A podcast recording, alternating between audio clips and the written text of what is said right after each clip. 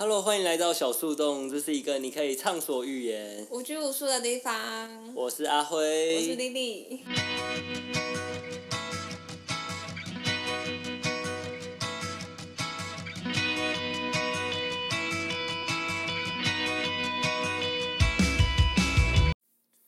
小树洞的听众朋友，大家好。首先，先进入本周的小分享时间。这礼拜想跟大家分享的，就是在下礼拜六，也就是十二月十八号，就是我们的公投日。那这次的公投有四个提案，我在这边不是要跟大家说什么，大家去投什么同意还是投不同意。我在这边是想要跟大家聊。就是我觉得公投在一个民主社会是一个还蛮重要的一件事情，让人民能够自主去决定我们想要通过的法案，想要通过的一些制度。我觉得这是一个还蛮特别的方法。就像这次的公投里面有一项，就是诶，公投要不要绑大选？哦，用公投的方法来决定公投的形式，我觉得这是一件蛮酷的事情。大家有没有觉得今年其实我觉得？对于公投的宣传，好像没有很就力道没有很大啦，不像就是选选市长选举啊，或者选什么议员啊、总统之类的，哇，就是各个党就开始造势或什么。我觉得其实可能我们比较少这种公投独立出来一天来投票的，就是形式啊。所以我觉得对于蓝绿两党来就是宣传或者什么，我觉得力道都有点小，甚至很多人都不知道到底是。这次的议题是哪四项？我觉得，在一个民主社会下，就是投票是一件还蛮神圣、蛮宝贵的一件事情。我觉得大家都可以去了解一下，就是这四个公投的提案，关于同意的，就是支持方的论点是什么，反对方的论点是什么。我觉得大家都可以去了解，不要就是例如说你的政治光谱跟蓝的比较相近。然后就去投四个都同意，那你的政治光谱跟绿的比较相近，就去投四个不同意。我觉得每个人都要有自己独立思考的能力，就是去判断说你要不要去支持这个提案，或者去反对这个提案。不要就是每一个政党喂给你什么你就吃什么。我觉得这是一个还蛮重要的事情。那希望大家都可以当一个嗯有智慧的投票人。那就这样啦。那本集的节目，Lily 会继续来聊。行销企划，然后他会一开始从 show girl 的方面来切入，那大家可以听听看。本集的节目非常精彩，那大家就继续听下去吧。就是 show girl 好像就会跟电竞一起出现，是吗？因为是我那时候参加这些比赛时候就想说，哎，现场就有很多 girl，show girl 应该不止电竞吧，每一个产业都有啊，什么赛车啊，车展也都有 show girl。我觉得主要是 cos cosplay 啦。啊对对对。cosplay，因为 cosplay 就会 cos cos 那个。电竞的角色，就那些那些电玩角色啊。没错，哎，我知道为什么会提到 show girl，因为我觉得我很少去参加一些活动，所以我第一次看到 show girl 那么多是在电竞比赛的时候。哦，那就是你参加活动太少了。你有去过什么什么动漫展啊，或电玩展啊，或者是什么诶车展或什么？哇，那个 show girl 才多。啊，你有去跟 show girl 合照过吗？阿我是没有啦，我会去找明，我会去找电竞选手啦。哦，对，你不跟 show girl 合照吗？不跟 girl。为什么？那你可以跟我说，为什么很多人要找 show girl 合照？就漂亮啊，应该吧？我我是没有做过这种事情的，嗯。那你你会 follow show girl 的直播吗？不会。我主要是我喜欢看电竞选手直播，我对 show girl 还好。因为那时候在就是，其实就是公司除了会跟选手合作之外，也会跟固定的 show girl 合作，可能这样比较好好找。比如有什么活动就可以发包给他们。然后那时候我就发现，就是有 show girl 可能在吃晚餐各种时候，他都会拿着手机在开直播，就是跟大家聊天。然后，然后我一看，我想说，我一看就发现好几千人这样子。他就说：“哎，大家晚安。然后我现在吃便当，你们看。哎，这算是他的工作哎，他人家吃个便当，然后有一个干爹看到说：“哎，你吃的太寒酸，直接抖个五百块，抖个一千块给他这样。”哦，原来是有个含义。对啊，哎，开直播就是会有人抖内，会有人在，就是刷礼物给你啊，所以这就是他的生活啊。可能他吃个饭，他可以赚个一两千块，为什么不不开？因为那时候我才大四，所以我第一次看到就是大家的，就是大就是 show girl 的生活，有一些是这样的时候，我就很惊讶。不不不是很心动，说我也要去当 show girl。我也要跟大家直播，应该没有人理我，就很尴尬。五个人，然后还有自己家人，就说：“ 哎，啊，你今天怎么么吃这。你你你妈看到，哈哈，刷一台火箭给你，你爸就刷一台跑车给你。然后你知道那时候我们就是除了在那个很大型的，你在笑什么？没事。就是在很大型的电竞比赛看到就是 show girl 之外，那时候我们还有跑那种小间门市的活动，然后小间门市也会有搭配就是比较各县市的 show girl，然后那时候我就去，然后我很意外一件事情就是我去到现场的时候，他们会有自己的粉丝到那里到小门市，然后就会站在旁边一排哦，然后站在旁边看他主持这个活动，然后就跟他一起合照。然后那时候，那个粉丝就看到我，我在那里架那个机台，然后就说：“但我也可以跟你一起合照。”然后我就想，哎，好特别的体验。然后我就说：“哦，有粉丝。”可是我就很纳闷，就是他们，我觉得他他们那时候就有打开脸书，然后脸书的封面跟大头贴通常都是跟这些 show girl 的合照，我就想，哇，这是他们是一个一个生态。对啊，他们就是那个 show girl 的后援会的那个概念。你你有遇过？你有认周遭有这样类似的朋友吗？有啊，就是。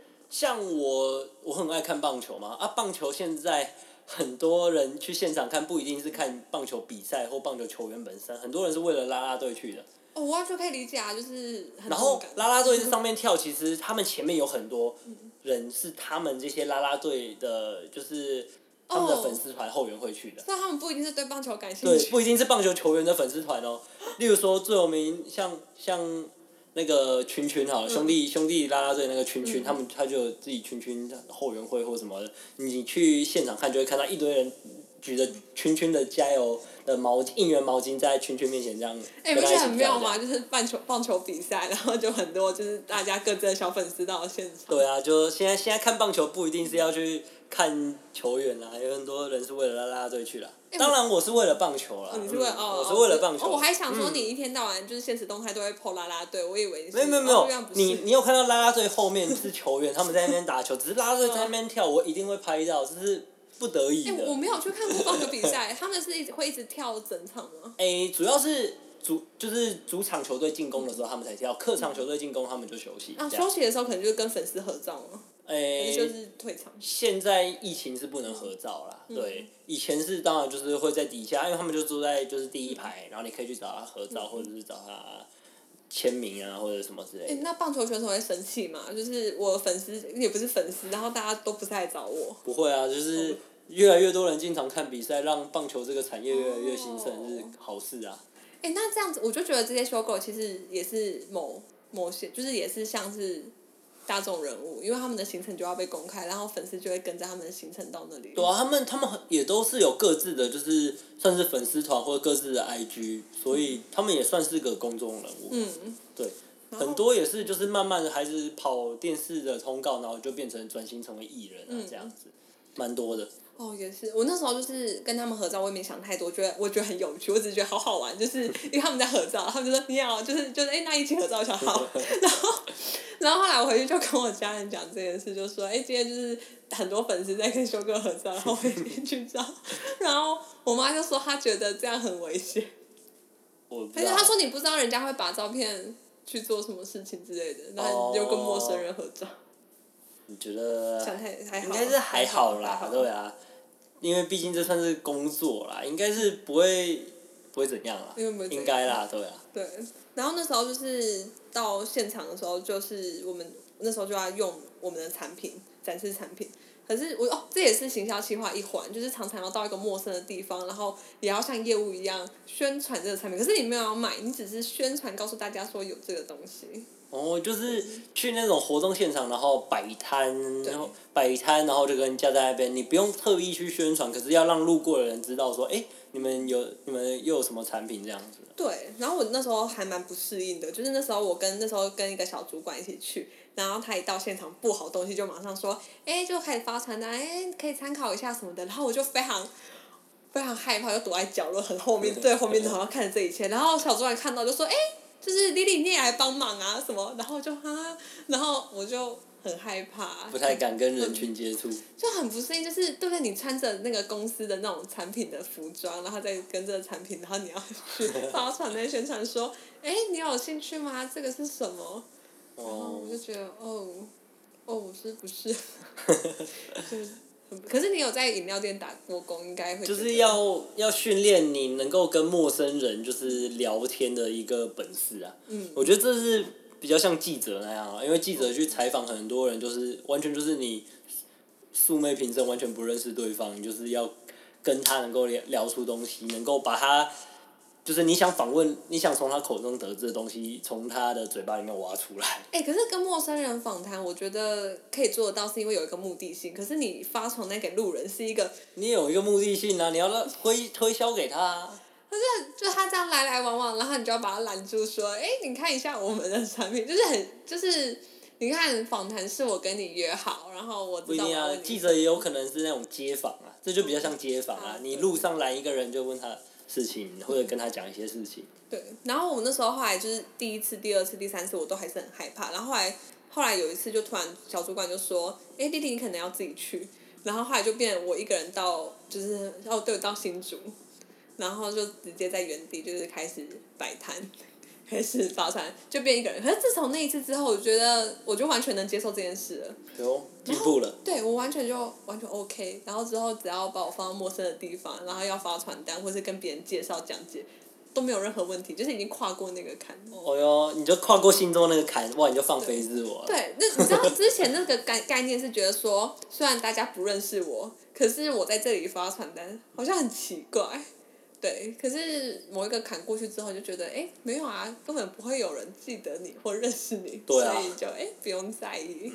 然后那时候在传单的时候，那时候产品的时候，我们主要是比较多父母跟小孩，嗯嗯。然后就有一个爸爸，他就跟我要赖说什么他想要了解更多产品的资讯。然后我那时候因为是大学生，然后也很单纯想说，哎，对，如果他对产品有兴趣的话，问我也 OK。嗯哼，然后我是后来才被主管骂说不需要给自己的资料，哦反正那时候对他们觉得说你就叫他自己上网查就好了，就是不需要给自己的资料。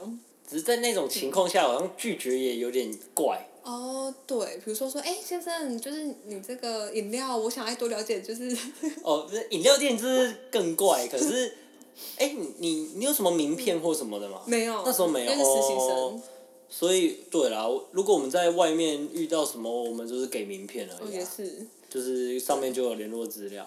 对，然后那时候那个爸爸就还有小孩，我带着就是老婆跟小孩来参加，然后就问我，我会觉得蛮正常。然后回去他就说：“你睡了吗？” 我觉得超可怕，我直接把他封锁。这有点可怕。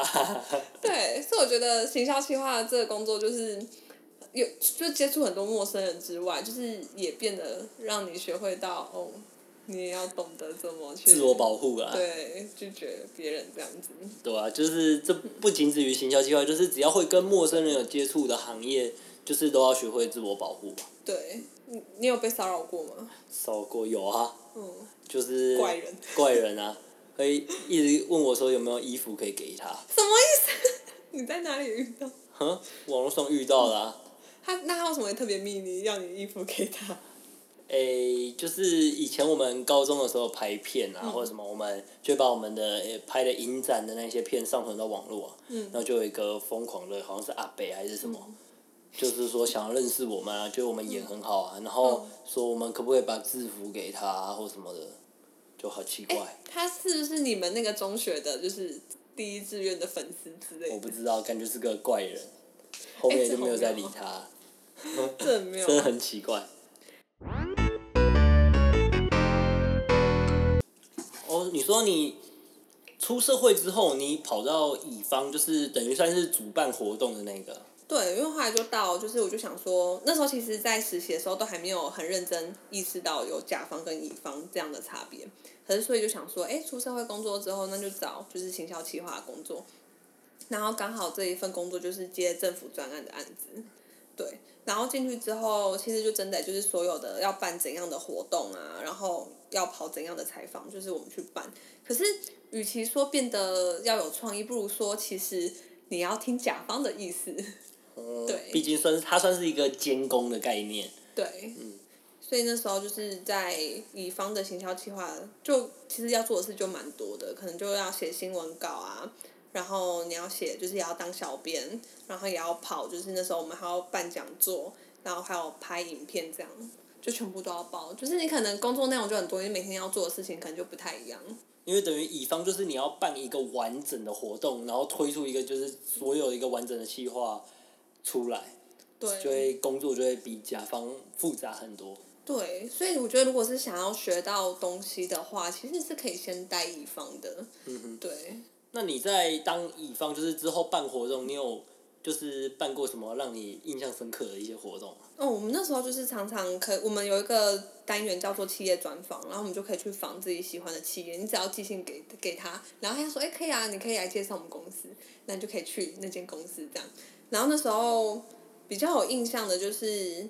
那时候有去，就那时候我很想要访问那个饭店业，所以就有去访那个文华东方。嗯然后那时候就觉得哇，就是进到饭店里面，就很金碧辉煌，然后就觉得哎，好想在这里工作。对他那时候就是比较特别，是他那时候很就是他们把这个约访是算是一个很正式的采访，所以他们就有六个人，然后就这样围着我，然后我就很紧张，我就想说，我我只是想要问一些小问题。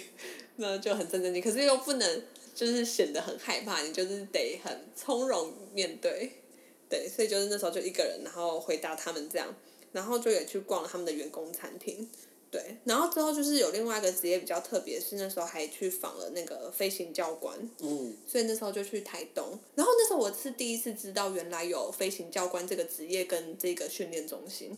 就是如果你今天想要当机师的话，就是你除了可以去报那个空军之外，那你还可以去这个飞行中，就是训练中心，那你就是缴课程，可是还蛮贵的，就是说一年的课程要两百万。哦，差不多训练，所以你就知道训练一个机师是一个非常困难，就是要投入很多钱的一个，算是一个资本啊，才能去当机师。对，我就吓到，而且他们那个，就算你去那里受完整个培训，然后他们其实会有那个飞行记录。如果你的飞行记录没有很好的话，你也没办法，你可能也不会，就是因为你之后可能会有航空公司来来找人，然后他可能就不会录用你，就是你的记录如果不好的话，对。然后所以那时候去的时候就也蛮惊讶的，就是那时候进去，然后学生他们都是穿着那个机师服，嗯，因为他们有规定就是要穿制服这样，然后也有外国人。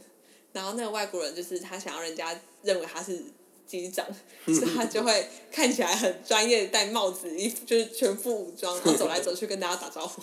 就其实他也只是一个，就是来来培训的人而已。对对对对，然后在那里的话，因为在台东，所以就要住在那里。嗯哼。对，然后就是就是受训一年这样，然后所以我觉得这个专访就让我了解到，就是嗯，各行各业其实。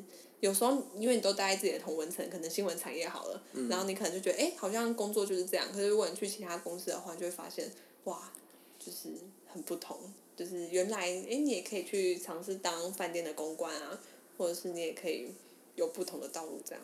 真的，就像当记者跑采访，有时候跑一些比较特别的活动或什么，真的是可以接触到很多不，就是跟你生活圈就是完全不会重叠的。另外一个世界，世界对。你不觉得不可思议吗？就是在采访的时候也是，就是你就觉得，哎，天哪，有个人在做这样的事情，然后是我生活完全不会碰到的。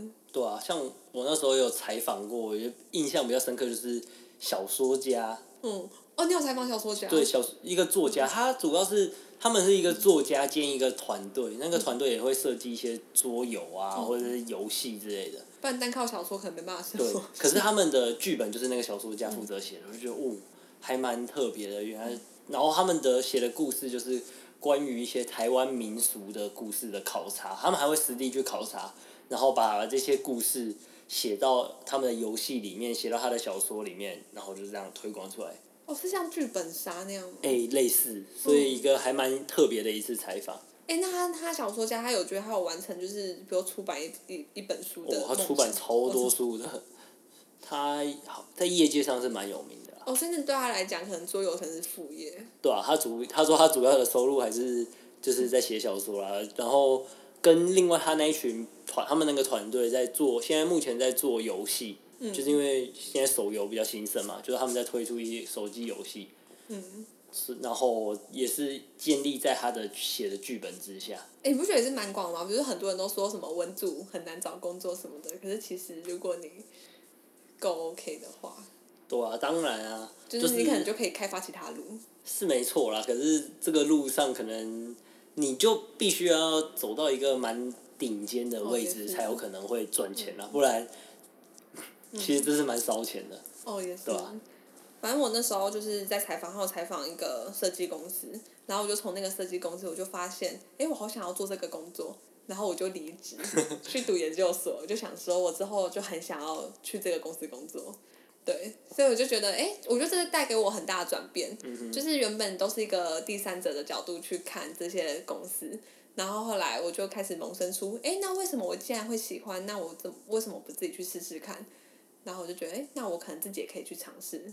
对，那你在就工作这样子，真的是还蛮，就是能够让你成长蛮多。你从一个算是甲方，你刚刚说的那个甲方，然后就是乙方工作不错之后投入乙方，然后现在再从乙方又找到一个你觉得设计不错，然后再往设计的路上迈进，就觉得嗯，那这样子是慢慢的让你自己越来越进步了。我就觉得自己很善变哎，你不觉得吗？就是你你不觉得？我不知道你会不会，可是我觉得我喜欢的东西一直在变来变去，然后就变我一直在换。换道路，没有，啊每个人都会有想要尝试的不同道路嘛。你如果一成不变的，就是过完这个人生，好像也是有点无聊啊。所以当然就是要趁年轻的时候，各方多方尝试嘛。就是现在大家最爱讲的就是斜杠青年，就是什么都干一下，什么都当。像像我也是啊，一些记者、饮料业、外送员什么，我也都是还还去补习班当过，所以就是。各方尝试，你就可以比较能够找到你内心真正你有兴趣的东西啊！我觉得这是不错的。嗯。趁年轻的时候多多尝试啊。对，我想说，可能在三十岁之前再定下来。就像我们做 podcast 也是一个尝试嘛，我们就是想要把故事记录下来，然后。我觉得 podcast 对我来讲，就是也是压力蛮大，因为平常讲话就讲话，然后现在你可能要录音，然后听自己的声音，我就觉得哦，就是你只能。要求自己进步要越来越好。当然了，当然不可能一次录音就是直接就是百分之百完美。我像我觉得现在回去听前几集，我也觉得一开始讲的 K K 卡卡的，就会慢慢的进步啦。对，好，然后反正就是这个工作，后来反正我就离职之后，就现在就是读研究所，对啊，因为我觉得可能刚好跟行销企划，我上一份工作是因为是跟。嗯，政府专案，而且还是跟可能劳动部有关的，然后所以我才可以接触到各行各业。所以我觉得行销企划这个职业，它其实进就是每个公司负责的东西完会完全不同。比如说像之前是科技业，然后后来是劳动部，就是完全不同的内容，可是一样都是行销企划。所以我觉得如果对这个感兴趣的话，是可以先选自己想要什么产业，然后再去找对应的职位。对，就是不同公司的工作内容跟薪资、工时其实也都不同。哦，像我同学那时候就是进去那个公关公司，然后他就是工作到半夜两三点。哇！可是那也是那也是对啊，那也算是行销企划的工作的一环，就他们也是要做的内容是竞品分析呀，或者写新闻稿什么的。虽然是公关公司，可是就是这就非常累。对，所以一样都是行销企划类似的内容，可是真的会完全不同。所以就是给想要走这行业的人建议就是。你可以先去看你有什么产业是你有兴趣的，然后再去找那个行业性就是相关公司的行销部门的这个职缺啊。对，而且这样做起来比较开心。像那时候去电竞的时候，虽然我是很乐于学习，但对我来讲就想说，嗯，就是全部要从头了解，就想说他们为什么是什么状况。可是如果就是像假设是我好了，我是对电竞业算是有一定认识的人，如果我投入那个。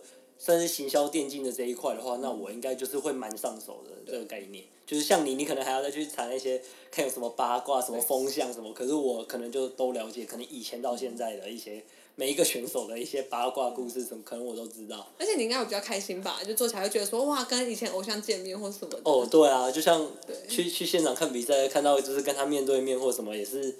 会会有一种很特别的感觉。对，就哦，我从小看，我看着荧幕看着他，我现在看他本人。嗯，就像我当记者啊，然后加像去那些体育球赛或什么呢，然后能够亲自采访到在场上比赛的球员或什么，那感觉真的差很多。以前只能当球迷，现在好像，哎，我跟他的关系好像又更更近的感觉，这样。嗯，对，没错。好，那今天的节目就到这边告一段落了。